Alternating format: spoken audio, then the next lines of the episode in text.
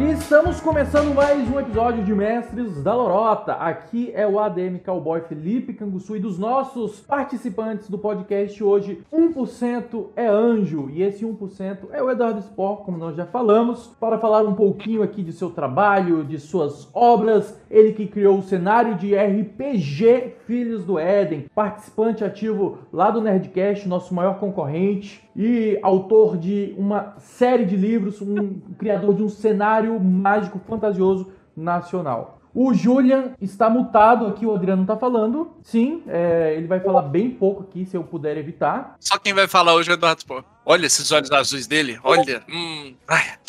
Uh. Na live passada, nós tivemos aqui nosso convidado, o Alba, o André Alba e o Gabriel Alba. A gente teve alguns problemas técnicos, a gente levou mais ou menos uma hora para começar a live.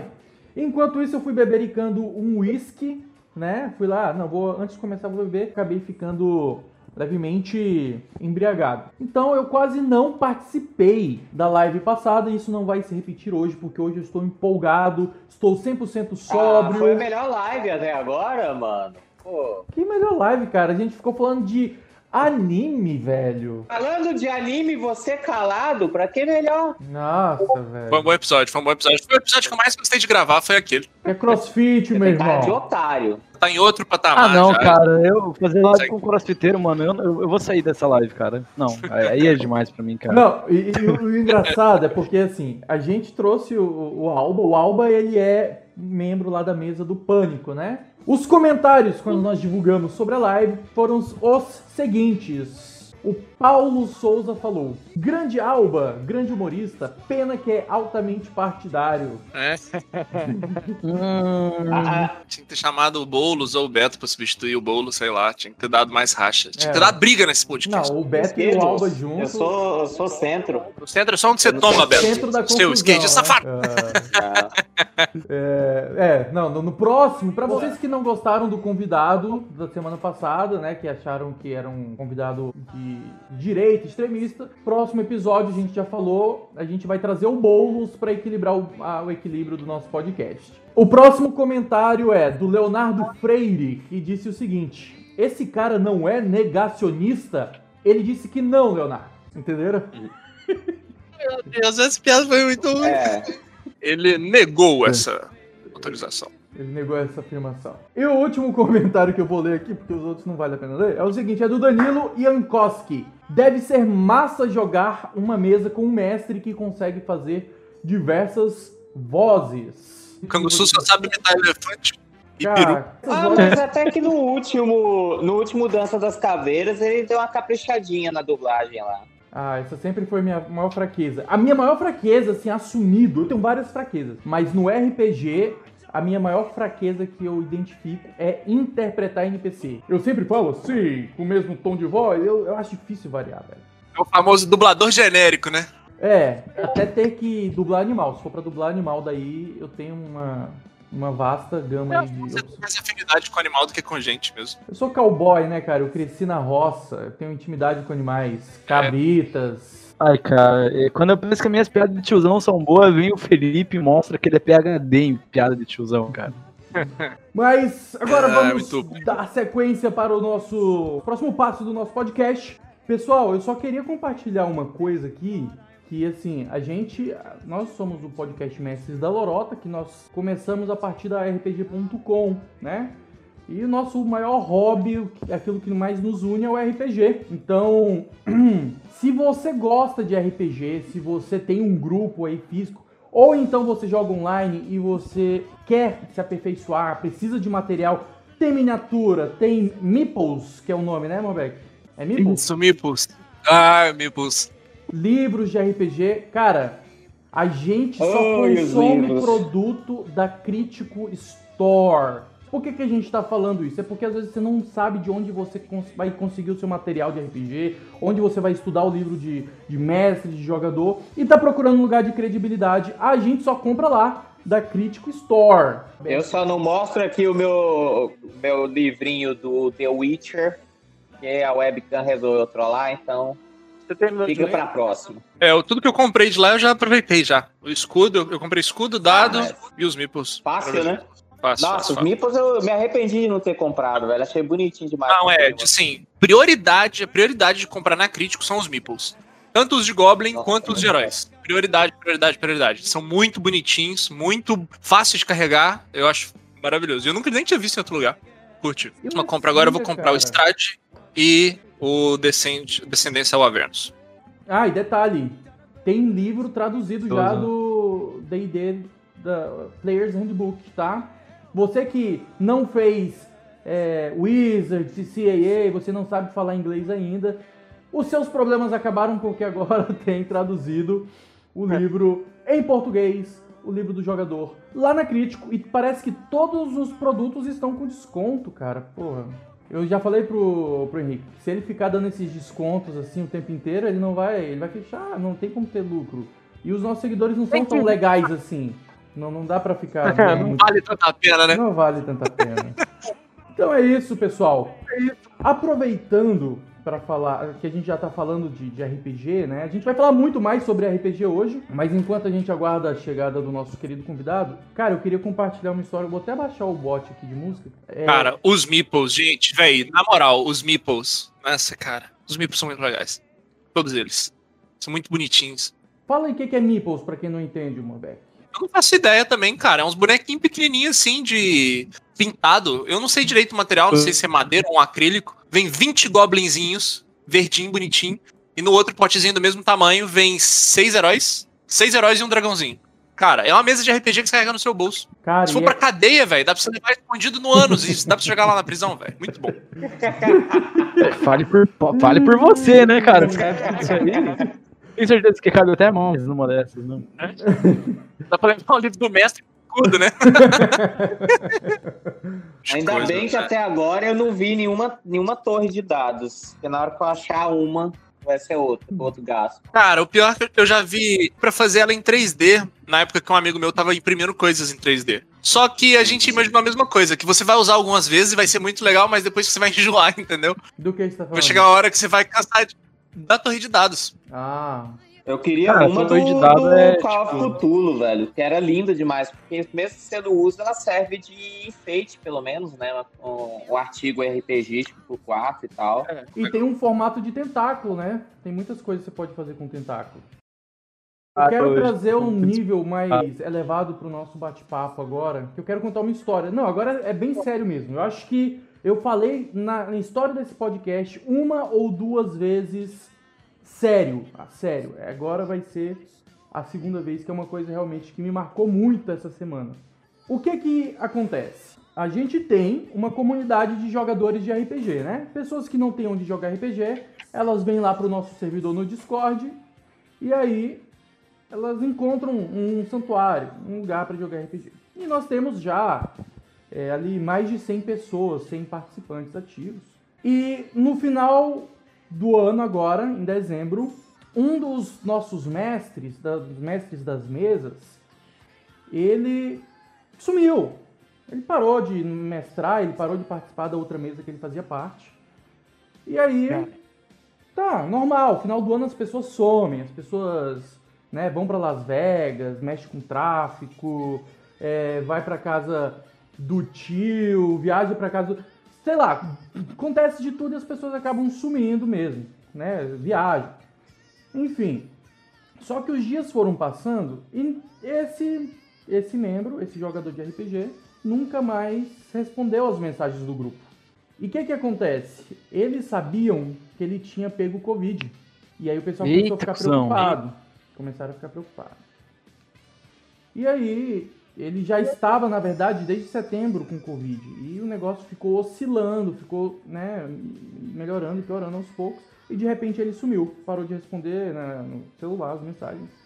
E aí o pessoal se recusou a, a dar seguimento com a mesa, né? E a gente ficou, né? A minha ali que cuida das mesas lá ficou tentando encaixá-los em outros grupos. E eles se recusaram a entrar em outro grupo até que o mestre e o participante, né, que também era mestre em um e jogador em outro, ele aparecesse. Então nos veio a notícia de que ele tinha entrado em coma. Caralho, Nossa, cara. cara. Ele entrou em coma. Pesado mesmo. né? E eu recebi quando ele entrou e um amigo dele veio para nossa comunidade só por causa dele, só para jogar com ele. Então o cara já tinha criado laços, um cara super gente fina, um cara super querido e carismático.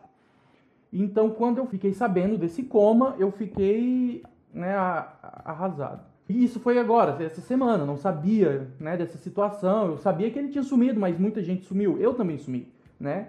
Então eu fiquei arrasado, só que aí, quando me falaram, ele já estava semanas em coma. E aí essa semana ele voltou, ele acordou, ele começou a melhorar, uma notícia ótima, maravilhosa.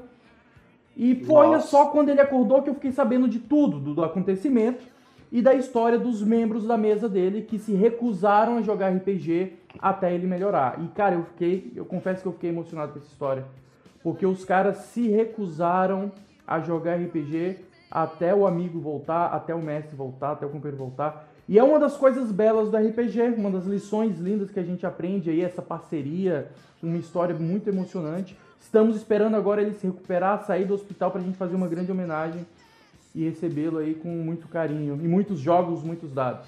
Cara, tem como não amar a comunidade RPG, velho? Não tem como. O RPG, ele, ele nos proporciona muitas histórias assim, né? Muitas histórias... É... Pô, a gente aqui só se conhece. O Júlia não, o Júlia eu conheci na faculdade. Mas a gente, Morbeck, Juxon, Beto, a gente se conhece basicamente por causa do RPG. Porra, vai falar as coisas ruins do RPG, velho? Tava falando dos trem bom agora. Pô, cara. Jota, cara. Então, a gente né? também tá, tá, construindo uma comunidade aqui na, na RPG.com também, que é, é, tá de parabéns, viu? É todo mundo muito amigo, muito família. É, é sempre transitando entre as mesas, dando espaço para os novos mestres, para as novas histórias, brincando bastante, né? Geralmente sempre com muito respeito, né? apesar de sermos um grupo de babacas, né? Mas, cara, tô, tô contente com essa galera, viu? Tô orgulhoso desse de verdadeiros RPGistas. E eu quero trazer eles assim. aqui, quero trazer eles aqui para contar um pouquinho essa, essa experiência aí pra gente compartilhar, o pessoal ver que o RPG é um. Porque tem aquela, aquela coisa, né? Que os antigos falavam que RPG era coisa do demônio, tem esse estigma. E a gente tem que mostrar o contrário. Ah, Pô, eu só comecei a jogar por causa disso, cara. Vocês são muito idiotas. Ah, não, velho. Não dá pra falar sério com vocês, cara. Pô. O Jubirou, o Morbeck, Beto, Juxon e Cowboy são apenas colegas de trabalho. Se eu soubesse metade das histórias, hein, Felipe? Meu Deus. Beto é um. Isso aqui é tipo um ninho de hamster, Jubirou. Eu pego a mãe do canguçu, Aí já, já vira um negócio de família e quando você vê, entendeu? Perde, perde as distribuídas.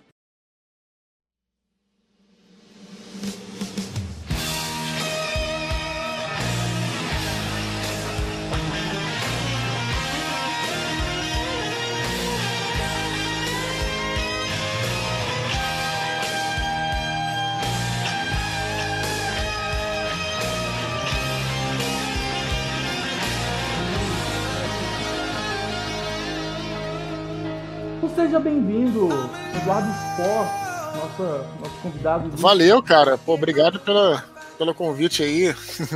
Pô, Eduardo. Todo é... mundo nervoso de falar com o Eduardo, né? Todo mundo, nossa, que emoção. Eu, imagina, imagina, nem sou fã do cara, nem leio o livro, não. Não, no, no podcast passado a gente Valeu, pessoal, o, pelo convite aí. O Alba e o pessoal já veio nos xingar, os haters começaram a aparecer e começaram a falar que o cara era politiqueiro, que era dinheiro. E hoje nós estamos com um convidado que todos amam, não tem como não amar o Eduardo Spor, né, gente? Nossa grande referência nerd aí, autor e criador de cenário de RPG, de um cenário fenomenal, um dos maiores nomes do RPG da literatura nacional. Pô, valeu pela, pelo prestígio aí, cara. Obrigado. Me sentindo aí lisonjeado aí com, com as palavras. Valeu pelo, pelas palavras, pelo convite aí. Vamos ver o que a gente, a gente faz. É que eu tô meio perdido, vocês me desculpem, cara. Primeira vez que eu gravo nesse, nesse estilo aqui. Eu não sei o que eu devo falar, se, se vocês vão puxando as perguntas aí. Eu vou deixar que vocês me orientem aí para ver se tá tudo certinho. Fala o que seu coração mandar, Eduardo. Quem que você quiser ofender, tá quem você quiser falar mal. Quiser xingar, é, é, o que seu coração manda, é, o, é o que seu coração mandar, é o que você sentir, entendeu? É a vibe. Não, é... não, não, eu digo mais pelo modelo mesmo da, do programa. Sim, não, é porque é, o nosso podcast é o seguinte, Eduardo. É, o Mestres da Lorota é um podcast que é relativamente novo. Nós começamos ah, na quarentena, na pandemia, né? E como assim, a gente já. A gente veio da página rpg.com, uhum. nós somos, fazemos parte da rpg.com, que é uma página que já tem alguns anos, já estamos há sete anos aí, uma página relativamente grande. Então nossos seguidores eles nos acolheram muito bem. Mas nós ainda somos novatos nesse sistema de podcast. Nós somos aqui um bando de tiozão que nunca mexeu com essas. Cara, eu não sabia nem o que era Discord, eu não, eu não ouvia podcast nenhum, mas a gente tá desbravando aqui. Perdão aí a confusão. Tiozão, quantos anos você tem? Ah, quantos eu... anos você tem? Eu tenho 31, mas eu me. Engraçado ele falar isso, né? Porra, tiozão, cara. Eu tenho 44. Olha a diferença. Mas é na cabeça. Tá novo, tá novo. Os tá caras que ficam reclamando do tá clima, da, dos filmes e tudo. Acorda assim, todo incomodado. É... Meu joelho tá doendo, hoje vai ficar frio. Quando a questão do formato, a gente segue mais um modelo de bate-papo mais leve, né?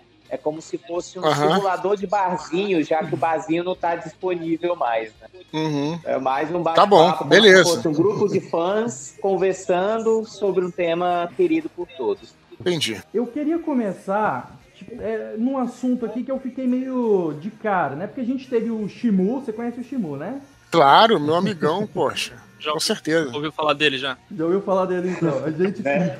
a gente conversou aqui com ele e ele falou um pouquinho ali da, da origem do, do cenário que você criou, de, de a, a, Batalha do Apocalipse. Sim, a gente criou junto, inclusive.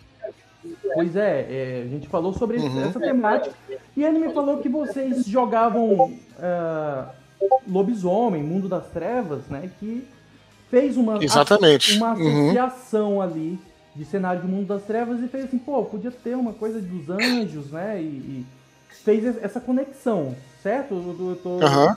Perfeito. E, e, assim, Isso mesmo. E a gente jogou o, o, o, o, Julian, que está aí na live hoje também, que é um grande fã seu, tem até as tatuagens das castas de anjo aí. Ele narrou pra gente um. Porra, não sei se dá pra ver direito. Um cenário... As tatuagens ficaram. Esses esse símbolos ficaram legais, né? Ficou, ficou muito Realmente. massa. Mês que vem eu faço no outro braço das castas demoníacas aqui, né? É, aí sim você vai ser dois, bem né? recebido. Vai ser bem recebido na família, Júlio. Porra, aí sim, né? o que, que você tem tatuado? Anjos. E esse outro? Ah, esse outro aqui não é nada, não, é gente mesmo. Não, mas assim, ó, a minha pergunta é, é Eduardo, se teve essa origem, essa sim. inspiração do mundo das trevas e, e de lobisomem, e o Julia narrou pra gente recentemente uma aventura aí de Filhos do Éden. Você se inspirou ali no, no sistema D20, uhum. né? A mecânica ficou um pouco voltada assim pro parecido com D&D. E eu fiquei surpreso porque, uhum. eu, porque, eu, pensei que ia ter também, além do cenário, essa, essa mecânica, esse sistema voltado pro D10, storytelling.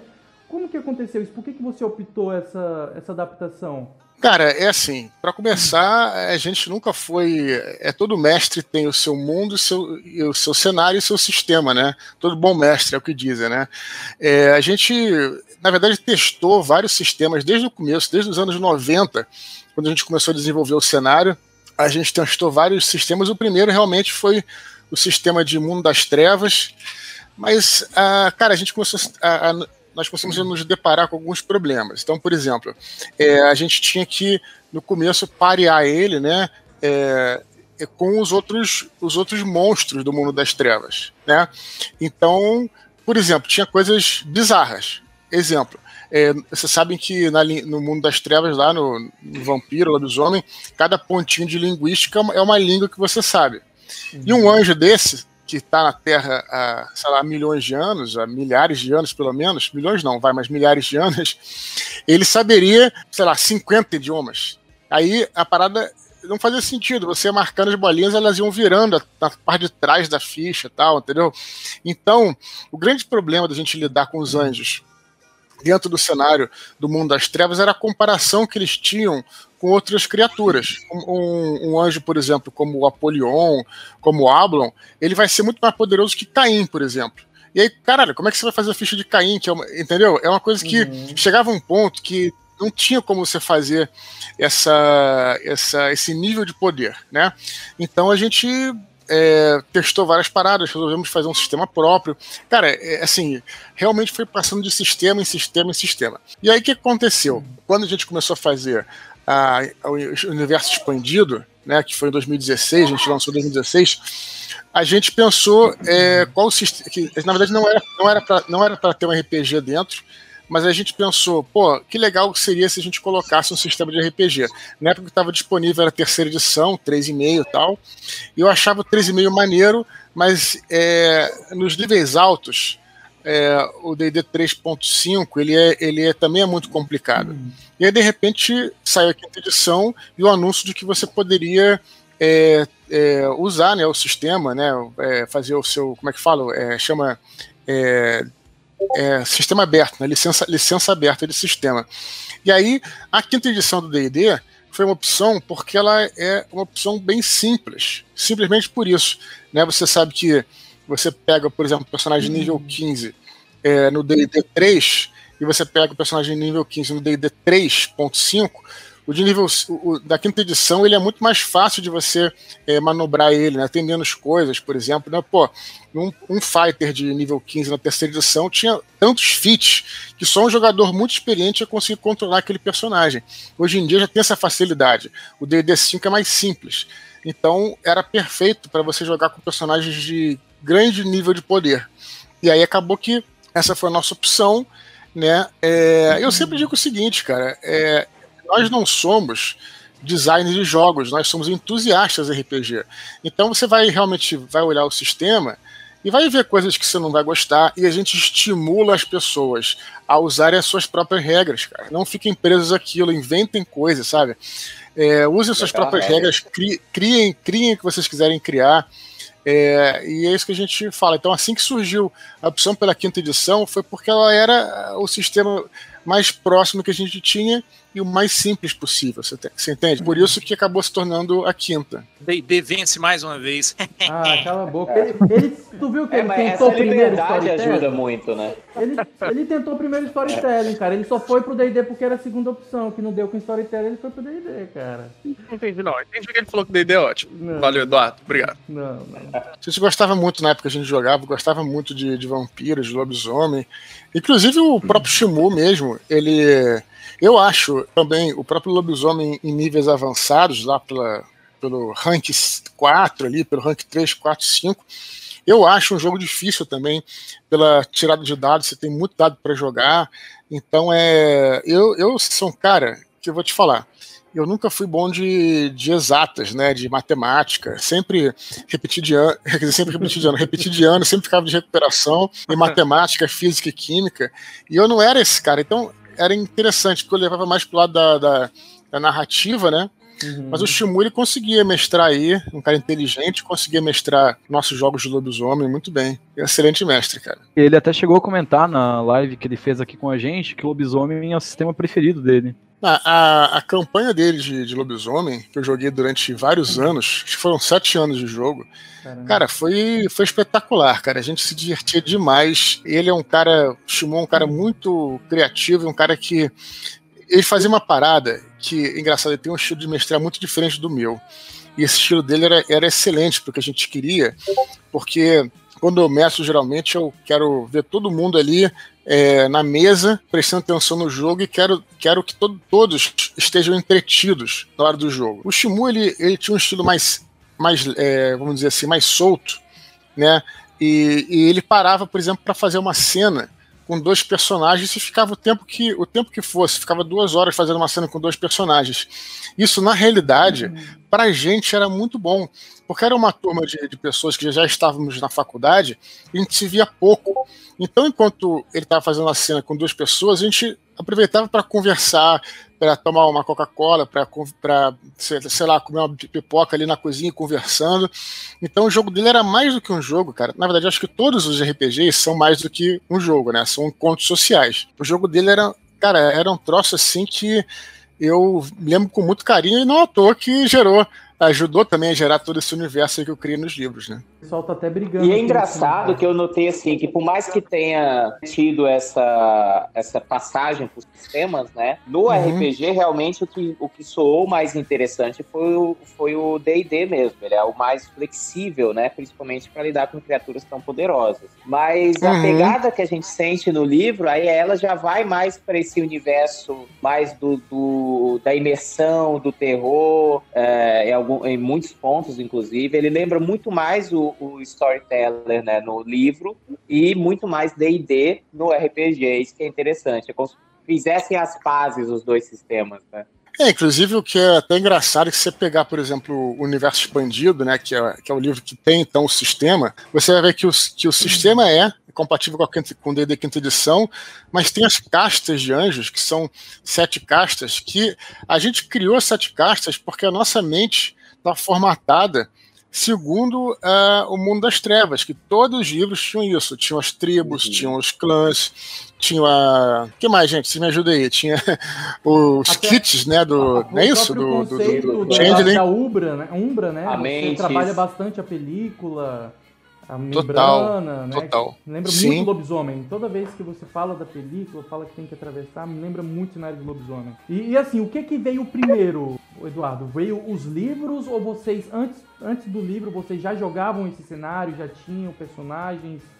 Como é que foi esse processo de criação da história do RPG para virar o, o, livro ou vice-versa?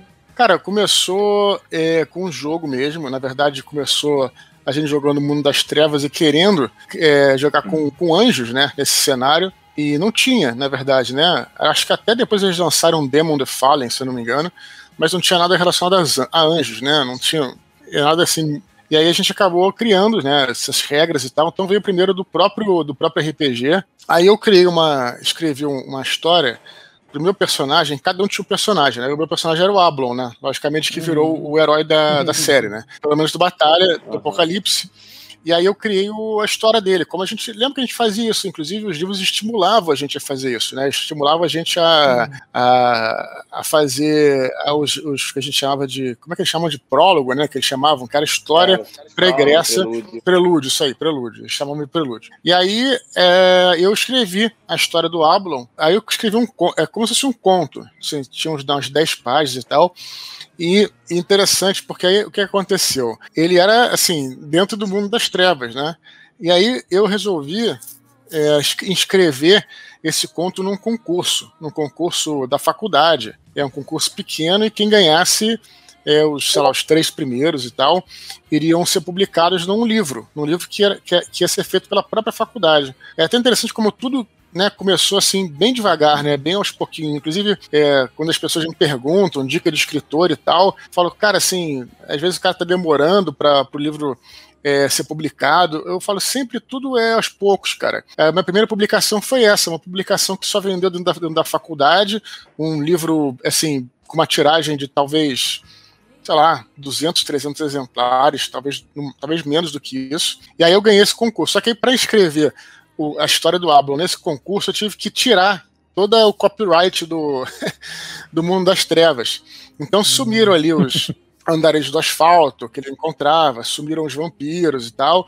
E aí eu acabei criando forçosamente um universo próprio, inspirado, talvez é, talvez não, com certeza inspirado no Mundo das Trevas, não tenho nenhum problema em falar isso, até porque também o Mundo das Trevas foi inspirado em outras coisas. Então a gente vai trazendo inspirações, né? O próprio Mark Hagen fala que criatividade é a sua capacidade de esconder suas fontes. Ele escreve isso no livro, né? No, acho que no Vampiro ele fala isso no final ali, ele, ele escreve isso. Então, é, e aí eu acabei que tirei todo o copyright, né, das coisas que remetiam diretamente ao mundo das trevas e fiz uma história própria. E aí essa foi a primeira publicação, foi a primeira é, é, investida aí do, desse universo na literatura. Aí eles foram se, se indo aos pouquinhos, né? A gente continuou jogando. Quando lá para frente, em 2000, 2001, 2002, eu comecei a escrever o Batalha e, fui, e aí acabei em 2005, né? E aí foi o início do. Como, como formatei exatamente o universo em forma de, de livro, né?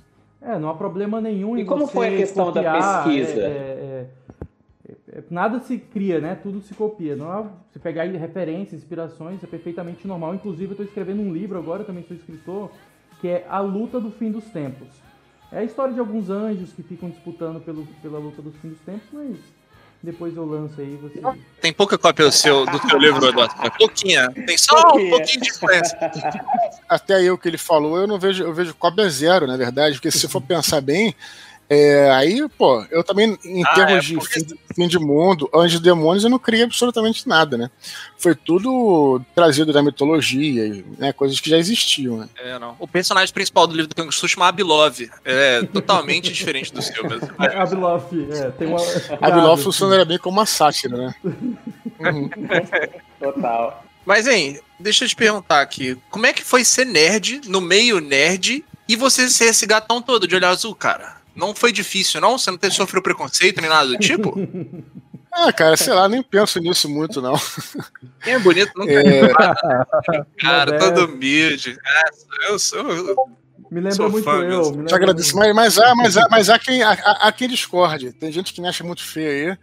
Mas tudo bem, e? cada um com, com seus gostos aí, né? Não, me dá o telefone dessa rampeira, vou falar com ela agora.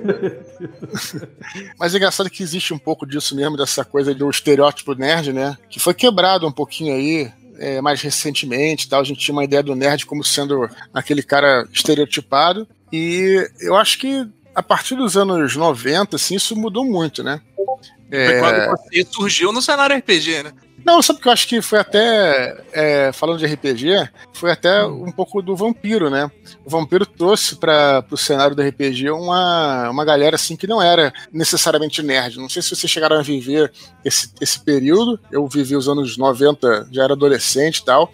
Então, é, a gente viu realmente, começou a vir mais mulher para RPG, começou a vir pessoas que não necessariamente eram nerds, e, e, porque o Vampiro tinha uma apresentação, sei lá, como é que eu posso dizer assim, mais descolada, talvez, né? O próprio livro tinha aquela coisa é. que parecia um livro, um livro eles até colocavam lá é, preferência para adultos, né? Coisa assim, então atraía um pouco uma galera mais jovem, mais, mais, mais adolescente que estava querendo até um pouco se, se afirmar ali. Então acho que no meio do RPG, eu acho que o Vampiro que fez ajudou a fazer muito essa transição, sabe?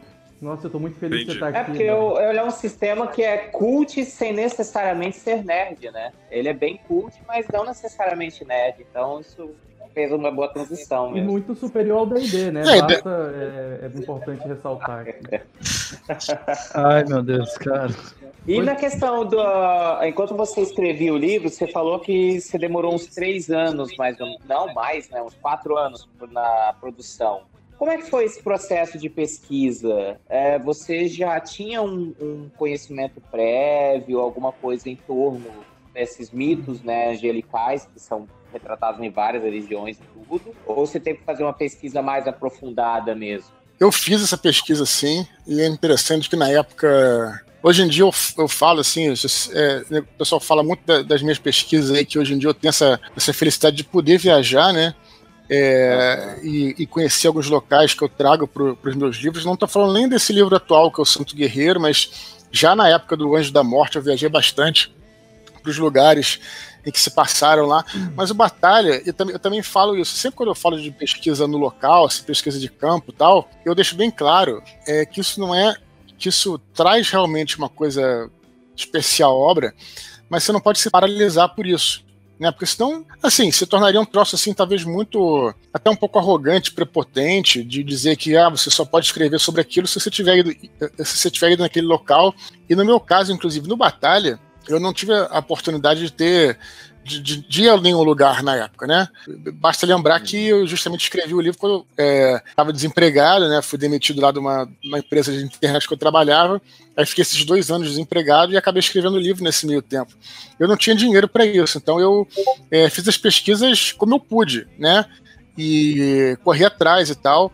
Não só pesquisas né, de, é, de cenário, né?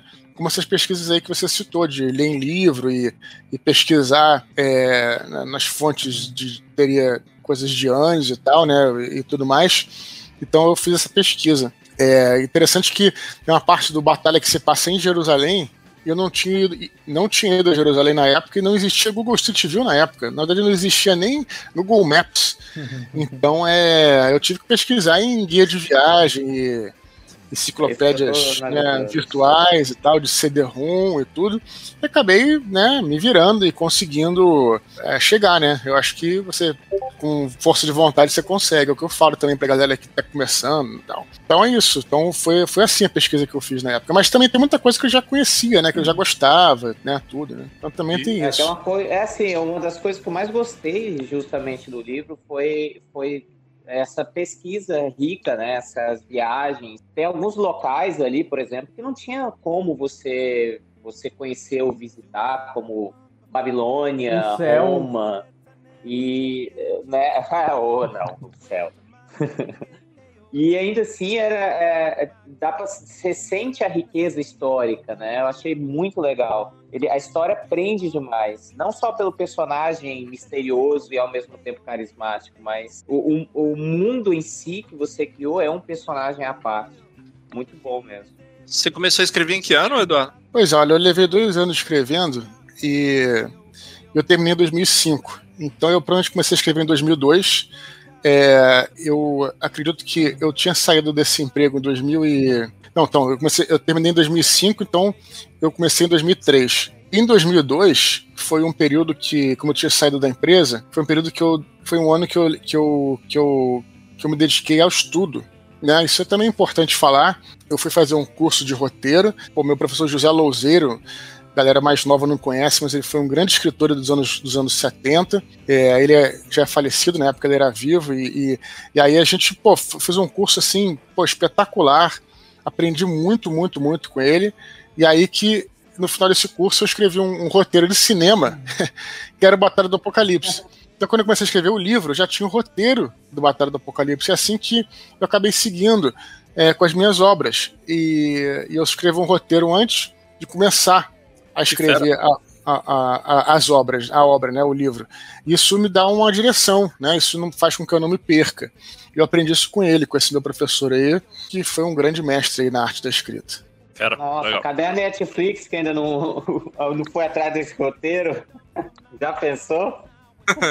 Pô, e, e nos seus livros não teve nem um pouquinho de influência de Diablo, não? Lembra tanto algumas coisas? Pior que não, cara. Diablo foi até um jogo que eu não joguei eu realmente vi assim. É, eu acho que, inclusive, quando, quando o Diablo saiu, eu não sei se eu já tinha escrito o livro, mas eu, certamente eu já trabalhava nesse universo. É, não sei se no RPG ou coisa do tipo. A galera falava: fala só, aqui tem um jogo que você vai gostar muito e tal. Mas o Diablo eu nunca joguei, eu nunca fui de. Nunca consegui ser bom jogo de computador, sabe? Uma coisa que eu, que eu joguei foi o PlayStation 1. E depois disso, mais nada. Não perdi completamente a habilidade. E eu vi a galera jogando, assim, achava interessante e tal, mas nunca tive habilidade de jogar, engraçado. Eu sempre acabei. É uma questão de, de, de escolha, né? Eu pref, sempre preferi, assim, sempre gostei mais de leitura tal. Não que você não possa ler e jogar, lógico que você pode. Mas eu sempre é, priorizava a leitura, né? Enquanto é, é, a galera jogava, assim, eu priorizava a leitura. Então eu nunca fui muito hábil em, e mesmo, mesmo antigamente, no, no próprio Nintendo tal, eu era, eu era péssimo, então nunca fui muito de jogo de, de, de computador, não. Eu, eu sabia que alguém eu, de olho azul, bonitão assim, não ia vir de graça. O cara é ruim, sabia? Eu, eu, olha, eu não é... sei se talvez seja também. A minha experiência é assim. A minha experiência é assim. Quando eu comecei a jogar RPG, né, uns 15 anos atrás, eu também me desliguei muito de videogame, de computador. Porque ou eu estava nos meus tempos livres, ou eu estava jogando RPG para me divertir, ou então lendo, que eu também sempre gostei muito de ler. Inclusive, apesar da, da brincadeirinha, eu também uhum. sou escritor, também tenho alguns livros publicados. Então, quando eu não estava ou jogando RPG ou assistindo algum filme, eu estava também lendo. E eu acho que o RPG me tirou um pouquinho de tesão de videogame, sabe? Porque era tão melhor você fazer de tudo no, na tua imaginação com seus amigos do que tu ficar ali no, no controle. Essa, essa, foi a minha sensação na época. É, não, eu acho que eu acho, eu acho que na verdade isso aí, cara, é uma questão de, de verdade, assim, de pura preferência. Eu já tinha um amigo meu que mestrava, o próprio Shimu, na verdade, né? Mas outros amigos meus que que eles jogavam muito jogo de computador e traziam coisas para RPG, cara, maravilhosas também. Então é realmente é uma questão de preferência, cara. Não, não diria assim que uma coisa atrapalha a outra. E, e, nem que ajuda, é, vai ajudar se você realmente se interessar por aquilo, né? E eu tenho um adendo aí, cara. Eu acho que isso aí pode até estragar uma mesa, cara. Teve um, um jogador aí uma vez, numa mesa que a gente estava com o Canguçu, que ele recriou um personagem absurdamente catastrófico. Ah. tão grande, cara. Levou dois anos para conseguir terminar o que o personagem dele fez, cara. Ah, eu pensei que ia falar. É, o famoso sem noção, né? Não, ele tá, ele tá aqui na live, ó. Ele até comentou ali agora. Eu não quero citar nomes, mas um abração aí, Pérez. Crítica de graça. O cara quis criar um, um, um, Arthas do WoW na minha mesa de Game of Thrones. E o cara. Nossa, certo? O cara escolheu o cara certo pro cenário certo, Canguçu. Você não pode jogar o cara, não. ah, nunca mais voltou ao normal essa mesa depois que o Pérez entrou. Abração, Pérez. Saudades.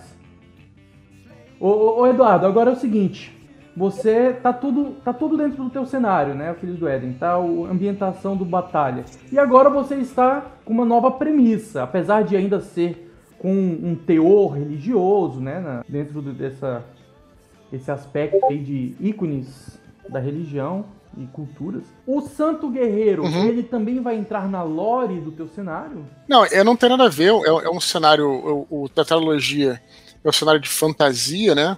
E o que eu queria trazer para esse livro novo era um, um, romance histórico mesmo, sem ligação nenhuma com, com os anjos da tetralogia, até para ser uma coisa diferente. Aqui, né, justamente eu, eu, por ser um cenário histórico, não me dá muita possibilidade de criar muita coisa, e eu acho que isso é um exercício bom para quem está escrevendo um, um, romance histórico ou um livro de ficção histórica, coisa do tipo. Não vai ter necessariamente, não vai ter nada a ver né, com a tetralogia, mas para mim está sendo um exercício maneiro, cara. Eu acho que é uma proposta diferente. Você falou aí de religioso, eu entendi que você falou, mas na verdade também não tem nada de religioso, tem de histórico mesmo, né? Uhum. Mas essa coisa, né? Porque o São Jorge é um personagem que é um, é um ícone aí para várias religiões e tal, então tem nesse aspecto.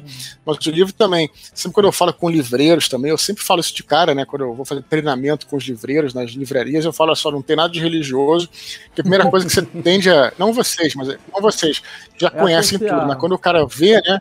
Tende a associar, né? E eu queria trazer realmente uma, um, um romance histórico. Como é que seria se realmente esse personagem tivesse existido naquela época tal? Então é bem diferente mesmo do, do que eu trago no, na tetralogia. É bom variar um pouco, né? Fazer uma parada diferente. Sim, se recriar, né? É bom que você está sempre se recriando. Você falou uma coisa interessante mesmo. Quando lá no, no, na tetralogia eu criava, né? Aqui eu estou recriando, recriando a partir de coisas que já, já existem. Claro que você vai ter que é, cobrir aquilo com uma capa de ficção, mas a história ali já, já existe, né? O Jorge, ele é uma espécie de Arthur. Ele é um ícone semelhante ao, ao rei Arthur, né? Porque tem alguns, alguns indícios, elementos históricos, mas o personagem em si, São Jorge, ele não é uma pessoa muito bem definida na história, não é, o, o Eduardo? Como é que você lidou com essa criação do personagem? É, cara, eu, eu não sei, eu diria que talvez ele seja até um pouco mais verdadeiro do que o Rei Arthur, eu, eu acho, porque o Rei Arthur a gente sabe muito vagamente sobre ele. O Rei Arthur existiu, é, teria existido, então, numa época em que, é, da Bretanha, né, uma época em que praticamente existiam poucos registros ali, né, sobre o que acontecia, e em contrapartida, o São Jorge teria existido num período romano. Os romanos eles anotavam tudo, eles realmente registravam tudo. Mas, mesmo assim, não se pode ter certeza absoluta que ele existiu. Tem indícios fortes de que São Jorge existiu, mas não tem é, provas, né? Mas aí você fica naquela, né? Pô, se não, eu sempre digo o seguinte: se não existiu São Jorge, existiram vários como ele, porque ele seria um personagem que teria sido martirizado ali em 303 na última grande perseguição dos cristãos que aconteceu. Essa perseguição de fato aconteceu, historicamente documentada né, o, o, imperador realmente é, tem tudo, inclusive, os romanos tinham tudo anotado, os éditos, que eles chamam de éditos, que seriam tipo decretos de perseguição, tudo isso aí tem, é amplamente documentado. Só não sabe se o nome é aquele, né? Exatamente ali, aquele personagem. Mas então eu diria que é um personagem pseudo-histórico, eu acho que ele é até mais é até mais fácil dele ter existido do que o próprio rei Arthur, sabe? É mais fácil de seguir o lastro, né? Também, dele. É mais fácil, por, por isso que eu tô te falando, porque os romanos, eles registravam tudo que eles faziam. Os bretões daquela época, que seria 500 e pouco, né, que foi a época do, né, do, do rei Arthur, era realmente muito obscura aquela, aquele período quando a gente fala obscura, claro, é, é, complicado porque vai vir vários medievalistas que estudam o período e vão dizer que ah, não, obscura, era muito legal tal. Mas realmente, é, em termos assim, de registro, havia menos de fato, você está entendendo? É. Então acho que é por aí. Legal. Só se tivesse uma máquina do tempo para poder ter acesso pleno, né? Não tem como. O... E vem cá, tu já acumulou algum hate com, com relação a, ao uso né, de ícones de ícones religiosos? Já teve algum hate, alguma. Como é que é a crítica, em, como é que é a crítica cristã em geral em relação aos seus livros? Pô, cara, muito pelo contrário. Inclusive, acabei de receber hoje, vou até contar uma coisa para vocês em primeira mão aí. Opa. Aqui no Brasil, tem uma igreja ortodoxa. A igreja ortodoxa é a igreja é, que o, o, o, culto a São Jorge é mais forte de todos, né? Uhum. E ela, a igreja ortodoxa grega. Tem uma catedral no Brasil que fica em São Paulo. E logo que eu lancei o livro, eu escrevi para eles, né? Encontrei o site deles e tal. E eu escrevi para eles para saber se eu poderia enviar uma cópia do livro, né? Como, né? Enfim, para ver se eu posso podia mandar. E aí eles toparam tal. E hoje recebi aqui em casa uma carta do lá do, do patriarca, na verdade do bispo, né, da, da, da catedral, dizendo que tá lendo o livro, tá gostando. Então se alguém falar, fala assim, pô, se os próprios ortodoxos, que são os principais né, a força é, de adoração a São Jorge no mundo não tem problema com isso, por que você vai ter, né? então eu, é, então já tem esse, esse escudo aí tem esse escudo e vai me defender. Escreve Mas, isso na é, camisa já, né?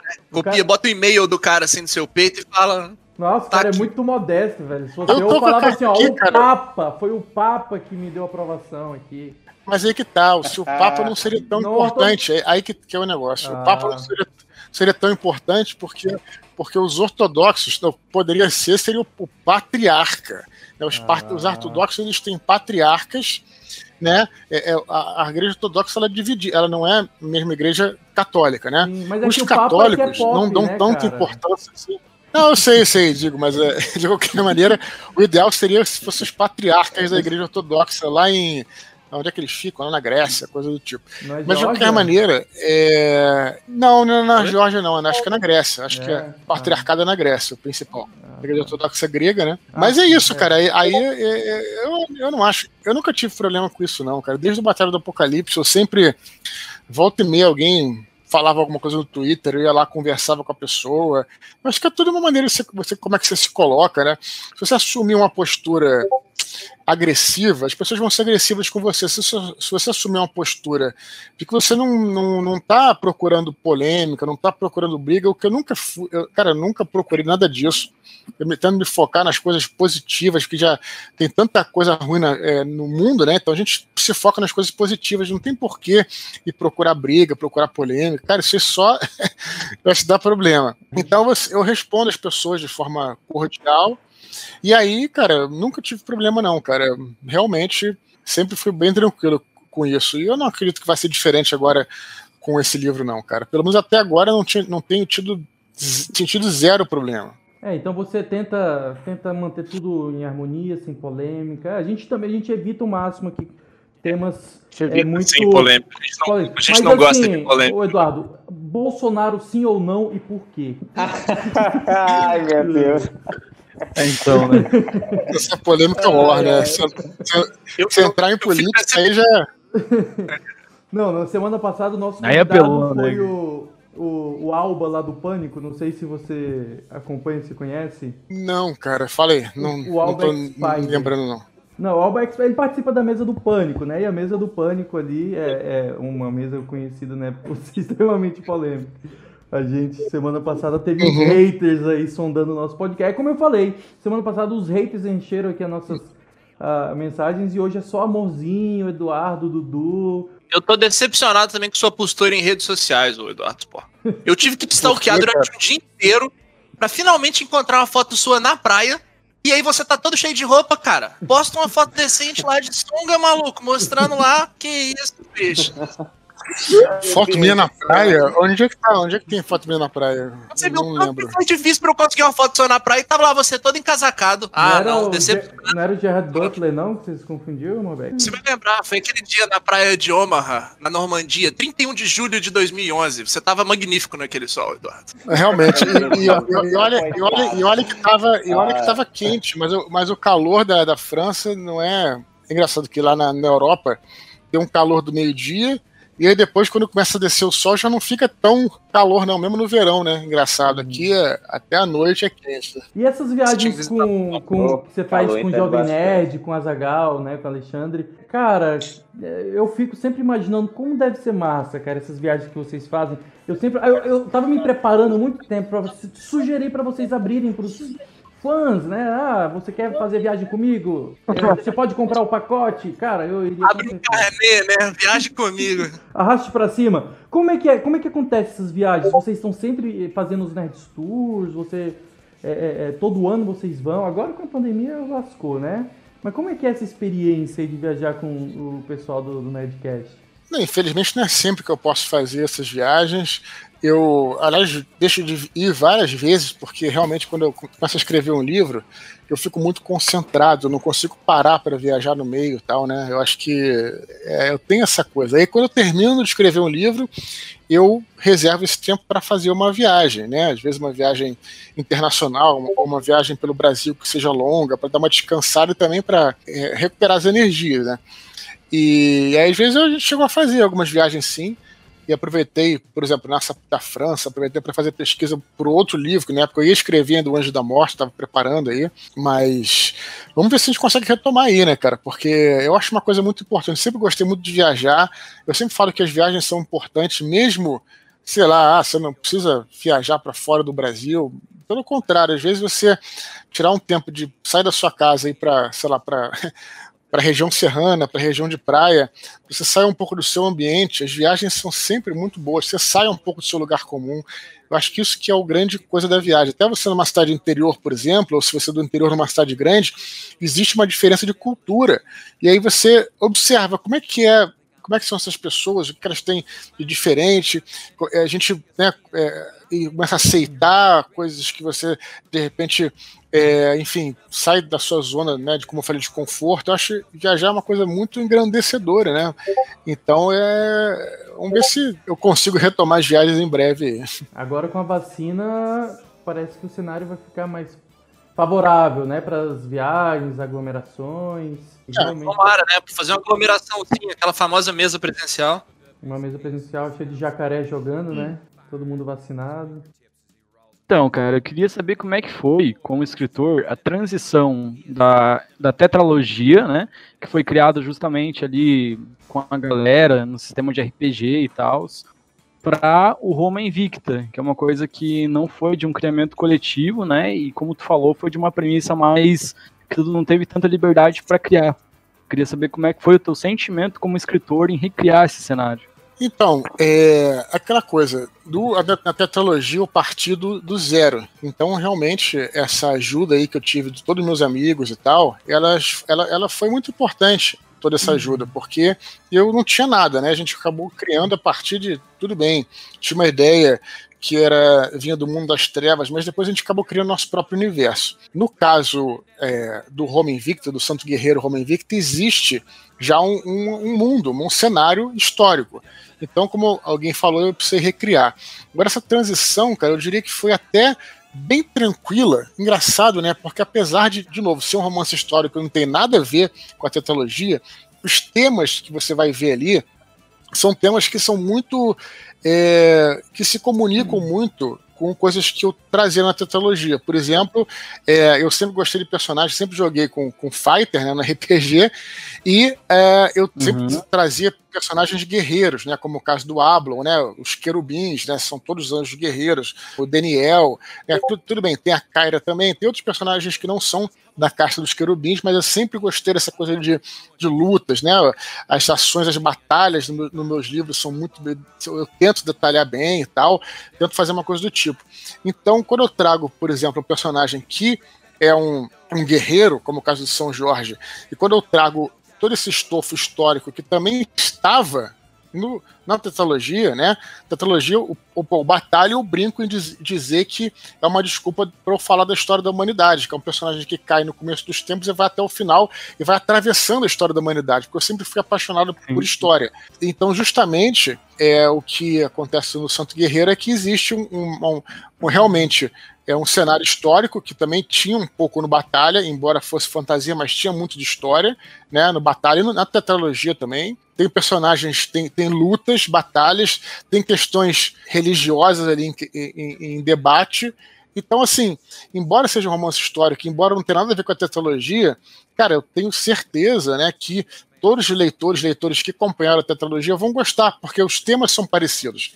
Os personagens têm a ver com, com, né, com algumas coisas que tinham na tetralogia. Então, engraçado uhum. que essa. Eu achei que essa, essa transição seria muito mais é, difícil. E, na verdade, foi bem suave, cara. Muito suave. O que não quer dizer que tenha sido fácil de escrever, né? Não acho fácil de escrever, nenhum dos meus livros foi fácil.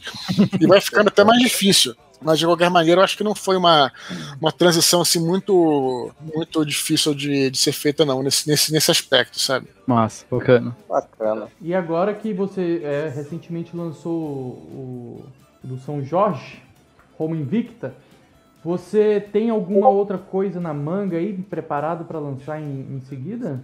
O Home Invicta é o volume 1, né? Vai ter mais, não vai? Exatamente, é o primeiro volume, né? Eu, eu, eu, eu tinha essa, esse sonho de fazer um, um, livro só, acabei de dividir em três, porque, cara, se eu fosse fazer um livro só, ia ter que cortar muita coisa. A história da humanidade é fascinante. Quando você vai começar a estudar, a pesquisar, aí você vai literalmente escavando, cavando, escavando, você vai encontrando uma coisa atrás da outra, cara. É, é muita coisa mesmo. Eu até brinco, né? Falar que a gente cria né, no RPG nossos mundos de fantasia, cara.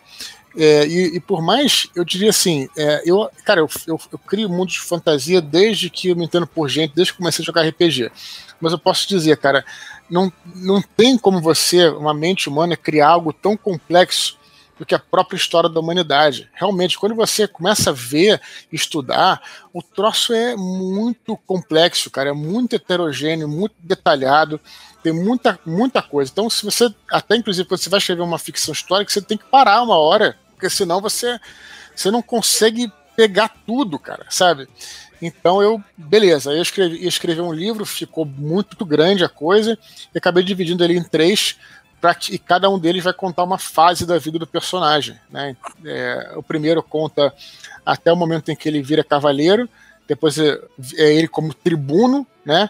E ele e depois ele como tribuno é, militar, né, que era um, era um cargo da, do Império Romano, e depois o terceiro livro ele como, como duque, né, como já um personagem da, mais próximo ao imperador, vamos dizer assim, e até o seu martírio. Então ficou muito bem dividido.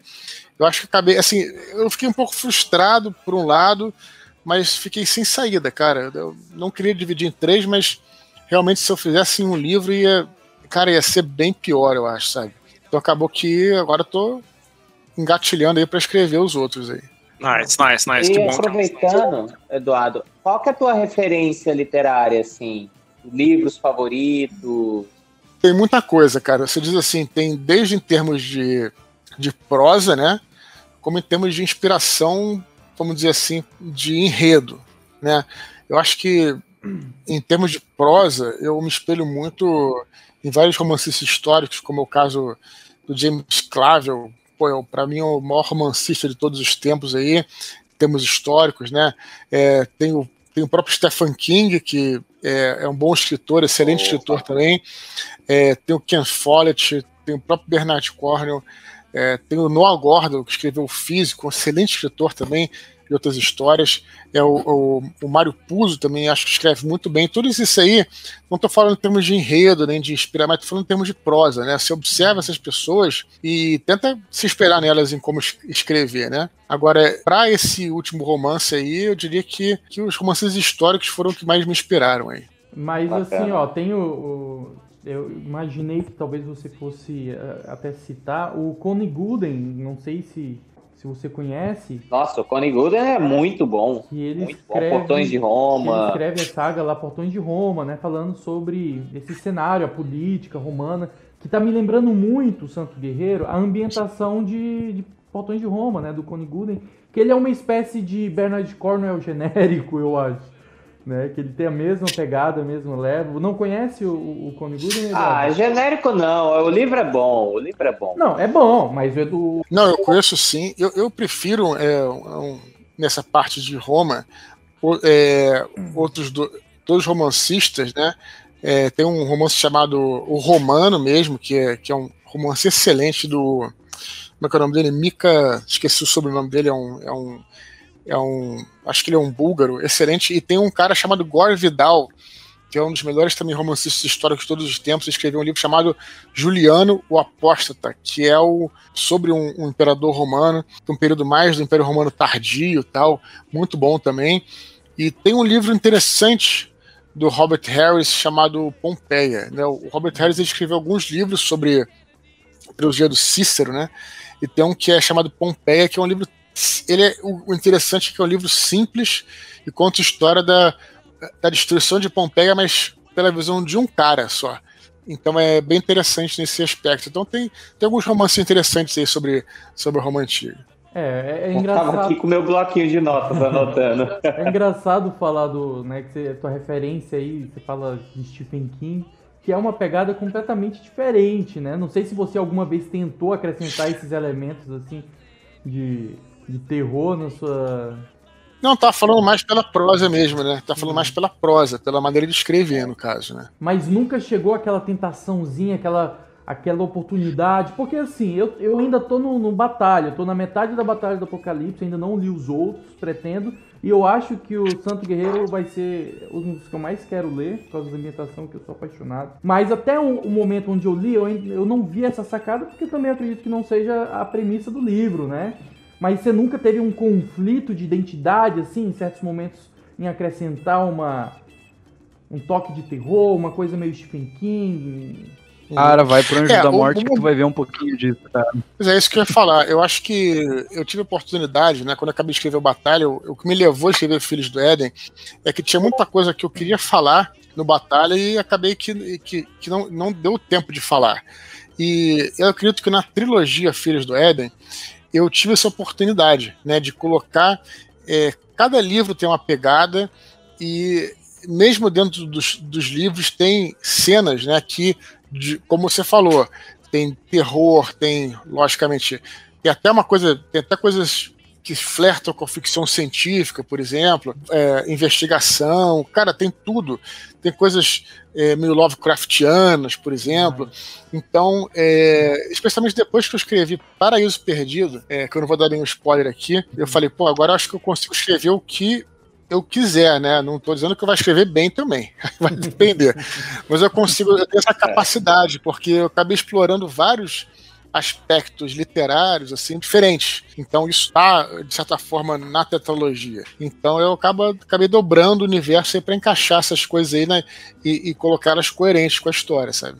Pô, pior que Stephen King, cara. Na hora. Stephen King é, é o Pra, pra mim é interessante. Assim, hoje em dia eu tô meio cansado, não consigo mais ler Stephen King. Foi uma das minhas primeiras paixões literárias. para mim tem uma escrita assim absurda incrível o jeito que ele escreve. É o maior, em questão de identidade, de estilo, para mim é o maior escritor que existe, né, na identidade.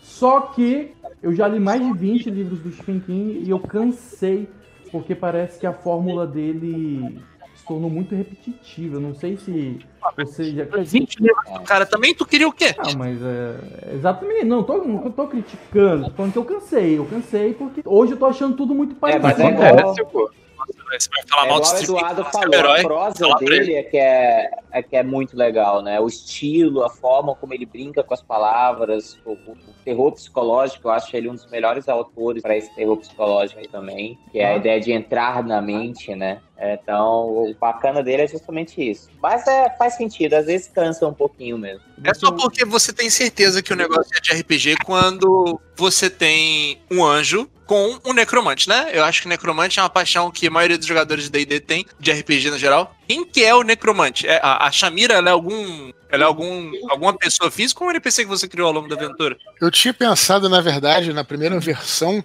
é, do Batalha do Apocalipse que eu, que eu, que eu esbocei, em ela ser a Lilith, que era uma, uma demônia tal, que estava vagando por aquela região, e ensinar ele, porque a Lilith, ela, na mitologia hebraico-cristã, ela é um demônio, né, que, que é um demônio humano, né, que foi expulso do paraíso, tal, antes da Eva, tudo tem aquela coisa estranha. Aí depois eu tive essa sacada de fazer uma personagem humana, porque aí vai e, e era, seria muito mais simples trazer, puxar a humanidade do personagem, né? Porque quando o Ablon cai na Terra, ele realmente é um anjo que ele, inclusive, é como é mostrado no Paraíso Perdido. O Paraíso Perdido, que conta a gênese do Ablon, mostra um Ablon muito diferente do, Batalha do, do que seria do Batalha do Apocalipse, né? É um soldado mesmo, um laufo neutro, quase que um fanático. E depois como é que ele vai mudando ao longo da história. Então achei que uma personagem humana né, seria mais adequado para a história que eu queria contar. Ah, entendi. Mas não foi ninguém que estava jogando com aquele personagem, não. Foi só um, um que você criou mesmo. Sim, sim, sim. É, o, o jogo era o NPC da Lilith, né? Que era o NPC também. Mas aí depois na, na literatura foi mudando. Essa galera que estava contigo lá na época do, do RPG lá, daquela nascente, de onde veio de tudo. Você ainda mantém contato? A galera continua jogando? Tipo assim, o Shimu a gente sabe, né? O cara, sucessão aí como mestre. Você também sucessão Sim. como escritor. E o resto da galera? Todo mundo se manteve jogando RPG ou a galera foi abandonando? Não, eu acho que a maioria da galera, né, o Thiago Rex, meu irmão, né, continua jogando. Deixa eu ver, tem uma, cara, tem uma galera que hoje está espalhada, inclusive pelo mundo, né? Gente que foi morar nos Estados Unidos, em Portugal, no Canadá, outros estados. Então muitas pessoas não têm contato por uma questão de distância mesmo, né? E hoje em dia, pô, você tem mais de 20 anos, né? Então tem gente que não joga mais comigo, continua mantendo contato, e outros, né, como o caso do Shimu, como o caso do meu irmão, outros continuam jogando eu continuo mantendo contato. Então isso vai variando, né? Várias pessoas me ajudaram aí. A gente fez um Desconstruindo, que é o meu podcast lá do meu blog, que a gente faz de vez em nunca. O número 15 foi só falando sobre isso, sobre as origens da, desse universo, falando sobre todo mundo que participou e tal, e fazendo uma homenagem a eles. Não, ele falou uma coisa agora que eu fiquei intrigado, extremamente intrigado. Quando você fala que o Rex é ah. teu irmão, é sentido figurado ou é literal? Literal, cara, meu irmão sempre fala isso. Até é hoje o pessoal não acredita. Não acredito. Nossa, eu não sabia, cara. Sim, sim. Eu não fazia ideia. A gente fala isso há mais de 10 anos no, no Nerdcast. Caraca, eu não sabia disso. Não, eu, pô, eu ouço todos os Nerdcasts, cara. Eu, por anos acompanho ouço o teu podcast também, eu sigo o Rex e, cara, para mim foi uma surpresa, não sei, deixei passar. Às vezes eu tava lavando a louça e ouvindo e passou em branco. Pô, cara, então chamo, chamo, ó, vou, te, vou até te mendigar, vou fazer igual eu fiz com o Shimu, que eu insisti pra ele, ô, oh, fala lá com com o Eduardo para ele participar aqui. Eu vou fazer a mesma coisa, Eduardo. Fala pro teu irmão chegar aí na Sim. galera. A gente é. Eu claro, cara, fala com ele. Ó, a gente tem um boa. shape aí, ó, de crossfiteiro nós dois, né? Igual a gente tá falando do estereótipo da criatura nerd. A gente é. tá inovando aí. Eu e o Rex somos muito parecidos. Muito, igualzinho. Beleza. Nossa. Eu, eu pois é, o que, como é que o Shimu te convenceu a você vir gravar um podcast só com gente doente, cara? O que, que você tinha na cabeça? Nem sei se o, se o Shimu falou com ele. Shimu chegou a falar contigo? Não, cara, eu não tenho nenhum problema. É, eu recebi um e-mail de vocês aí, resolvi participar, não tenho nenhum problema de conversar com a galera. Eu sei que tem um pessoas que, enfim, talvez sejam mais ocupadas, enfim, ou, ou não gostam de participar. Eu, muito pelo contrário, eu sinto, me sinto muito prestigiado. É, eu vejo sempre isso, a animação que as pessoas têm, se querem prestigiar o meu trabalho. Eu não, não, não me preocupo muito, assim, né? Que tem gente que acha que só quer, sei lá, dar entrevista para canal grande e tal, coisas que são, é, é, vamos dizer assim, famosas. Eu acho isso muito errado. Eu acho que isso aí não, não define absolutamente nada. Até porque é, eu já trabalhei em lugares em que não era atendido por celebridades, porque nosso canal não era tão grande assim, né? Então acho isso absurdo. Acho que a gente tem que prestigiar, enfim, quem tem a boa vontade de nos de querer nos dar um espaço, né? Como eu falei, o nosso podcast ele é, ele é novo, nós começamos alguns meses atrás, né? E num dos primeiros episódios, a gente, o Morbeck trouxe um amigo dele, o, o Dudu, né, para gravar com a gente. E eu lembro que a gente, nos ah. primeiros podcasts, a gente falou assim: enquanto lá no Nerdcast eles têm a participação de Eduardo Spó, a gente tem o Dudu, né? Cada um tem o podcast que o convidado que merece. Um que merece, né? que consegue. Pois é. E a gente está começando o ano de 2020 com esse convidado que a gente há muito tempo brincou, a gente nunca imaginou que iria ter aqui presente. Pô, é uma honra. Eu, apesar de não ter lido ainda os teus livros, sempre te acompanhei, sempre te acompanhei no Nerdcast é, no Jô Soares, você sempre foi uma referência. O Beto, eu conheci o Beto na livraria, né, Beto? A gente se conheceu na livraria que eu ia lá comprar, sim, o Beto sim. era vendedor e ele ficava me dando muitas eu referências. Eu, né, é, que ano que era aquele, Beto? 2008, por aí, eu acho. E já tinha, né? Já 2008, tinha o, o Batalha do Apocalipse. Nossa, eu, o livro que eu tenho aqui, eu não sei de onde ele brotou. Eu sei que ele é antigaço eu enchi o saco do Felipe pra ele ler, pra eu poder discutir com ele sobre assuntos do livro, cara. E agora que ele tá lendo isso aí pra gente poder trocar umas ideias sobre o livro, cara. Porra, Felipe, demorou Nossa, pra ler, hein? Caramba. É, se você quiser que o Campos ler alguma coisa, você fala, esse daqui ele é mais ou menos, não gostei muito não. Que ele vai querer ler só pra ver se a sua crítica é verdade. Você entendeu? Se você chega e fala que o negócio é bom, ele, né, então não quero ler não. Agora você chega e fala que é ruim, ele, vou provar que é bom. É assim, o processo. Eu mesmo, logo que eu bati o olho na sinopse, eu apaixonei pela trama. E aí, à medida que eu fui lendo, foi, foi sendo ainda mais espetacular para mim. Inclusive, eu arrisco dizer que o, Eduardo Spohr é meu autor é, nacional favorito. Opa, opa, né, opa, principalmente nesse universo. Não, o Canguçu caiu, então. Sim. Muito bom. Não, Você tá em segundo lugar, parceiro. Você ah, tá em segundo lugar. Você mora no coração, mas você tá em segundo lugar. Meu Deus, que absurdo, ah, cara. Não tô acreditando. E aí. Mas é, é verdade. E eu mas, era é... muito fã do André Bianco antes disso, né? Só que na hora que eu vi a profundidade, a construção de personagem fez, o quanto você você vê um pouquinho já dessa transição, mesmo do Batalha do Apocalipse, né? Do, do soldado Alon e do e depois desse, dessa figura mais humanizada, né, dele mais perto do fim. É, aí eu falei, nossa, é outro outro patamar. E me desculpe o, o Bianco, eu gosto muito dele, os livros dele são muito legais, mas questão de construção, de universo expandido, eu acho que você foi muito mais assertivo, né? E aí me pegou de jeito. E desculpe o Felipe também. Nossa, já vou chamar o André. Obrigado, cara. Já vou chamar o André Bianco aqui. Eu quero ver se repetir isso aí, Beto. É, já é, o Bianco ele foi um cara que. É claro que cada um tem a sua. Né, vai, vai ter o seu gosto pessoal.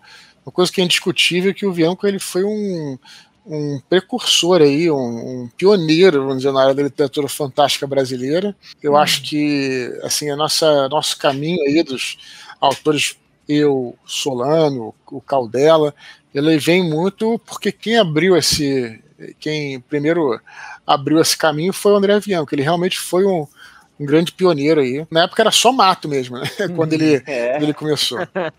Eu também sou muito grato a, a, a, ele como escritor, né? Ele abriu todo um universo para mim, pelo menos da literatura nacional, que a gente esse receio, né? De abraçar os nossos escritores, de, de achar que tudo é só aqueles clássicos da literatura que nós somos, eu acho, erradamente forçados a ler uh, ainda no ensino fundamental. E aí do nada me cai hum. do, no colo, né? Uma história de vampiros ambientada na nossa realidade. E aí agora você chega trazendo anjos, trazendo toda uma viagem histórica também. É muito legal ver isso crescendo. Felipe também numa história de terror, Obrigado, de, Beto. de terror psicológico muito bem ambientado, com personagens bem fortes é, nem só de literatura internacional vive, né? Não é só porque o Canguçu é igual um filho para mim que ele é um bom escritor, não. Ele é bom escritor de verdade. Se você quiser, ó, promoção, eu te mando o livro dele.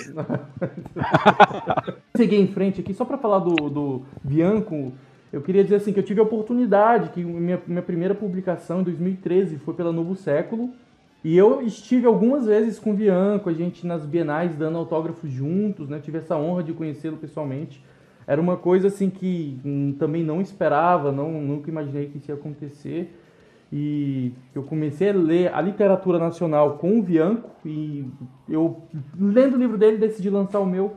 Consegui entrar e já estive lá junto com ele, com o Marco Luque também lá do CQC. E pô, Bianco é, tem que valorizar, que o cara abriu muitas portas aí. Igual o Jovem Nerd abriu, né, pro mundo nerd em muitos sentidos.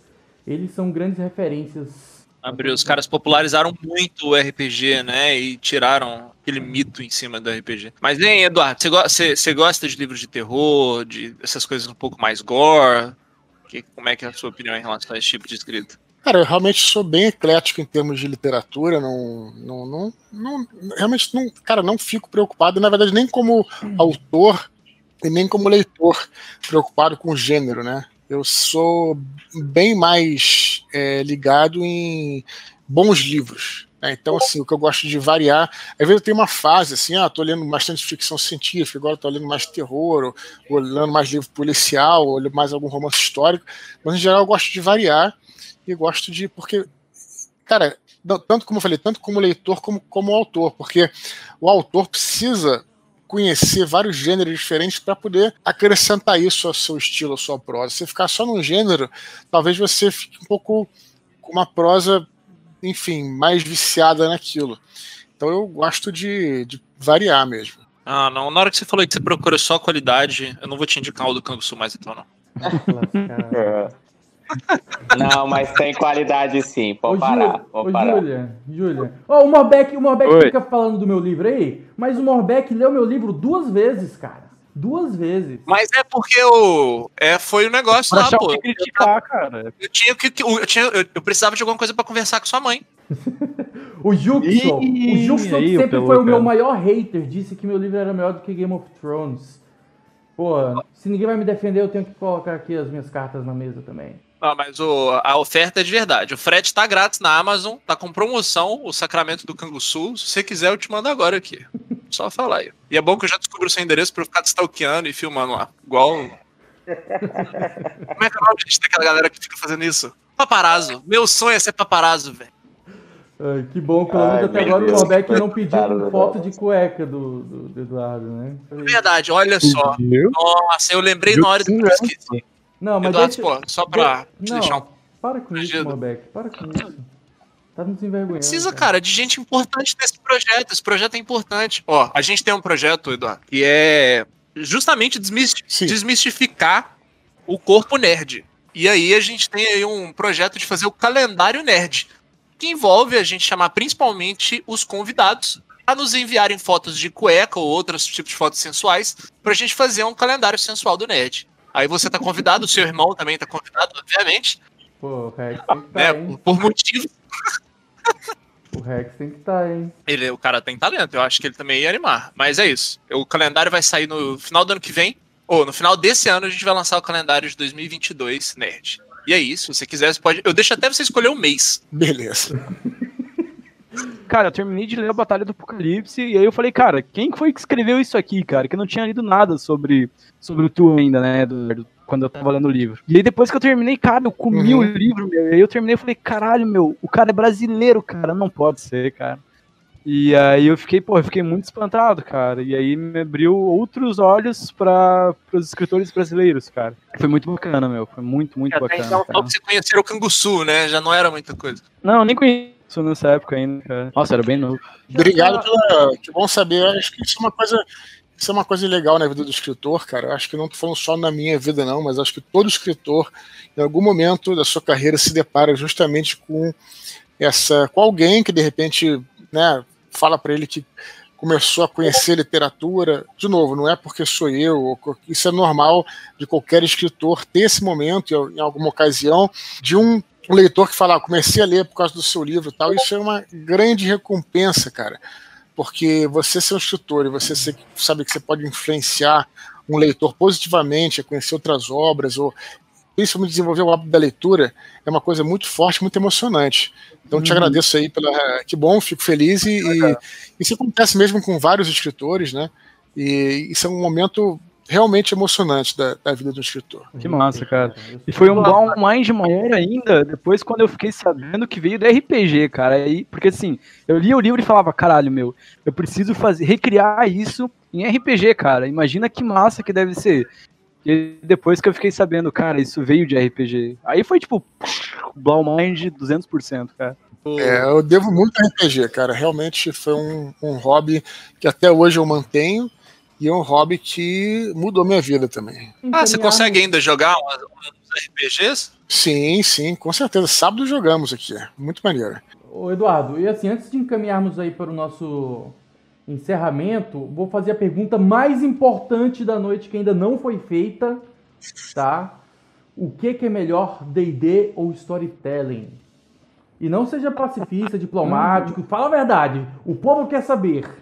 Cara, eu acho que, como eu falei, de, depende muito do para que, que você quer, né? Em termos de.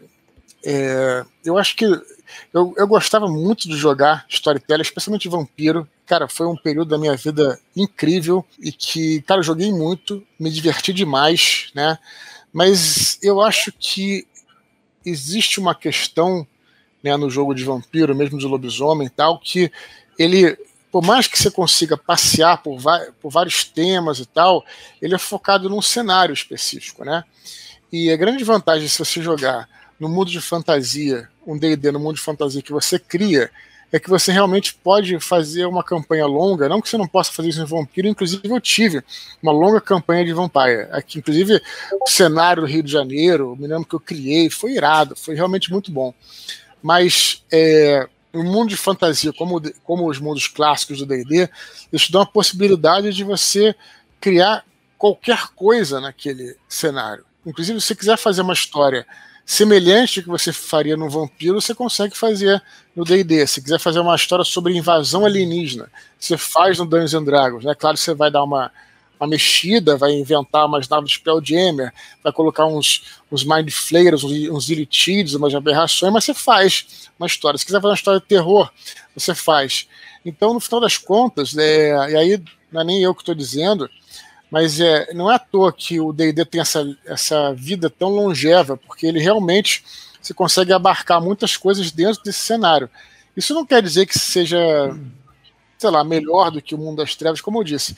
Eu acho que o que é, World of Darkness trouxe, não só para RPG, mas acho que também para a cultura pop, foi algo muito importante em, termos de você né, imaginar, cena, influenciar escritores, influenciar diretores de cinema, roteiristas, e o que influenciou é, e também o que ele trouxe para o RPG foi algo muito importante. Então acho que é, os dois são importantes aí. Eu, se eu pudesse levar para uma ilha deserta, eu levaria um D&D para poder ser uma campanha que nunca acaba, né? E não teria esse problema. Mas eu acho que os dois são, são importantes aí e são muito legais, cara. Eu joguei muita coisa bacana no World of Darkness. É, não. A resposta Nossa. certa era D&D, mas foi muito boa a sua resposta. Que no final terminou em D&D, né? Então... É. Vamos, vamos combinar que a gente não entendeu o final. É melhor assim. Prefiro... É... Fazer uma edição depois no, no, no programa. Não. Quando chega aqui, o Canguçu faz essa pergunta. Quando o cara fala que é Mundo das Trevas, o Canguçu deixa. Quando ele fala que é D&D, o Canguçu corta, entendeu? Então ele vai pegar essa primeira parte sua falando do Mundo das Trevas e vai deixar só ela. O, o, pior que o Matheus fez isso com o Shimu, cara. Ele, o Shimu, acho que ele falou que o melhor sistema era D&D. Eu falei, ô, ô, ô Matheus, edita aí e coloca o Mundo das Trevas. Ele, ele colocou. Bem, mas, mas, isso mesmo. Mas, Nossa, não, mas ele, ele, deixou, ele deixou lá nítido que foi montagem. Mas, Matheus, dessa vez faz virar, faz fazer acontecer. Fica bem realista, tá? Eduardo Sport falando que é mundo das trevas. o que, que é melhor, D&D ou storytelling? D&D.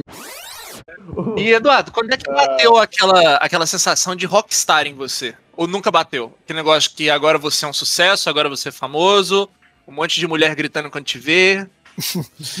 Cara, eu acho que a gente tem que sempre manter as. Né, eu, felizmente, tive sucesso na minha carreira graças aos meus leitores e tal, mas a nossa, a nossa vida, né, seja a vida profissional, seja a vida pessoal, é feita de altos e baixos. E como é que você controla isso? Se você ficar, quando você está muito bem, se você ficar muito eufórico, enfim, depois que você ficar mal, você vai ficar bem mal. Então, a melhor maneira de você encarar tudo é com naturalidade, né? Como se fosse tudo normal, como se fosse normal, porque você vai cons conseguir manter o seu coração no lugar, independente das flutuações que acontecem, né? Porque a vida é assim, cara, a vida em geral, ninguém é tá sempre 100%, ninguém tá sempre, enfim, existe essas variações, E eu acho importante ter, manter o coração, o coração é, calmo, né? Então nunca parei para pensar coisa de rockstar, não me considero assim. E desde o começo eu sempre falava isso. Né? Se vocês forem ver o primeiro podcast que a gente fez do Batalha do Apocalipse foi Nerdcast 80 eu falava, sou um nerd como qualquer outro, tal. Eu sempre falava isso naquela época e continuo falando hoje em dia. O Eduardo, um exemplo de humildade, modéstia, como o Beck tem que aprender, inclusive. Mas assim, pessoal, estamos chegando no fim do nosso podcast, tá? Eduardo, quer fazer aí o, o seu jabá, falar do, do, do, teu, do teu livro, onde o pessoal pode te encontrar? Beleza, pô, quero fazer o jabá sim, quero agradecer a, ao convite de vocês, ao espaço para estar tá aqui falando com a galera, falando sobre RPG, falando sobre literatura, é, é, falando sobre os meus livros. Eu acho, pô, isso, eu sou muito agradecido, cara, vejo isso como é uma coisa muito importante, agradeço de novo. E quem se interessar aí, procure por Santo Guerreiro, Roma Invicta, primeiro de uma trilogia aí, vai contar aí a biografia do São Jorge, como você já sabe. Nas redes sociais me, me encontram ou por Eduardo Spor ou por Dudu Spor. Geralmente é Eduardo Spor, mas aí quando não, já tinham pegado o nick, eu botei Dudu Spor no Instagram, por exemplo, no YouTube. No resto é Eduardo Spor. O canal também no Telegram, né? t.me barra Eduardo Spor, que é muito legal também. Estamos por lá também. Tem conteúdo é, constantemente lá, né? Inclusive, Eduardo. Sim, quase Vários que diário. Pode, é, áudio lá e tal. É bem bacana, acompanho bastante lá. E se não for muito incômodo, se vocês, quando vocês forem procurar o livro do Eduardo, quiserem procurar o meu também, tá? Sacramento. Coloca lá no Google que vocês vão achar em algum lugar. Mas é isso, Eduardo. Muito obrigado, cara, por, por aceitar o convite. Foi uma honra tê-lo aqui. Nós temos uma legião de fãs aí. Quando a gente falou que ia te chamar, o pessoal vibrou. E é isso, muito bom tê-lo, cara. Um prazer. Obrigado mesmo, viu? Obrigadão. Valeu, pessoal mais uma vez, obrigado aí. Não esqueça de mandar depois o, o, o link aí para poder escutar. Beleza? Show de bola. Valeu, Eduardo. Abração. Mas então tá bom, galera. É isso. Eu... Bem legal. Nosso próximo episódio, ó, o, o Jubirô até comentou aqui mais acima. Quem ganharia na briga Godzilla versus King Kong versus Cowboy de cuequinha? Quem ganharia?